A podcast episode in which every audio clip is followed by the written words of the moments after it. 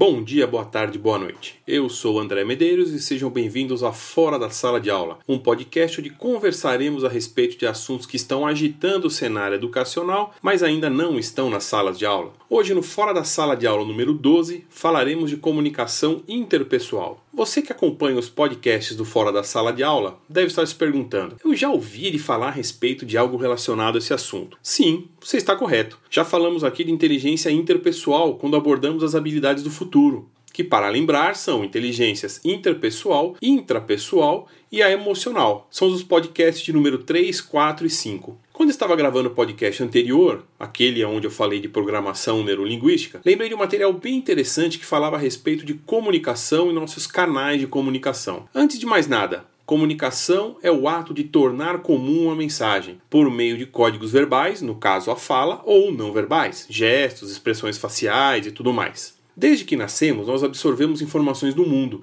e nos comunicamos através de três canais de comunicação: o visual, que compreende a visão, o auditivo, que compreende a audição, e o sinestésico, que abrange as sensações, paladar, tato, olfato e tudo mais. Por alguma razão ainda não descoberta, cada ser humano utiliza preferencialmente um entre os três canais de comunicação. Isso não quer dizer que não utilizamos os outros dois canais. Claro que utilizamos, porém com menor intensidade. No canal visual, o agente tem preferência em aprender pela visão, observa demonstrações, gosta de ler e imagina cenas descritas no livro, Normalmente é uma pessoa que tem boa concentração. Lembra dos rostos, mas esquece dos nomes. Escreve e anota as coisas, lembra de imagens, é uma pessoa limpa, meticulosa, gosta de ordem e de coisas bonitas. Normalmente quieta, não fala muito. Fica impaciente quando tem que ouvir longas explanações, pode usar palavras desajeitadas, descreve com beleza e normalmente usa predicados como veja, claro, brilhante, entre outros. No canal auditivo, o agente aprende por instruções verbais, dele ou de outros. Normalmente gosta de diálogos, evita longas descrições,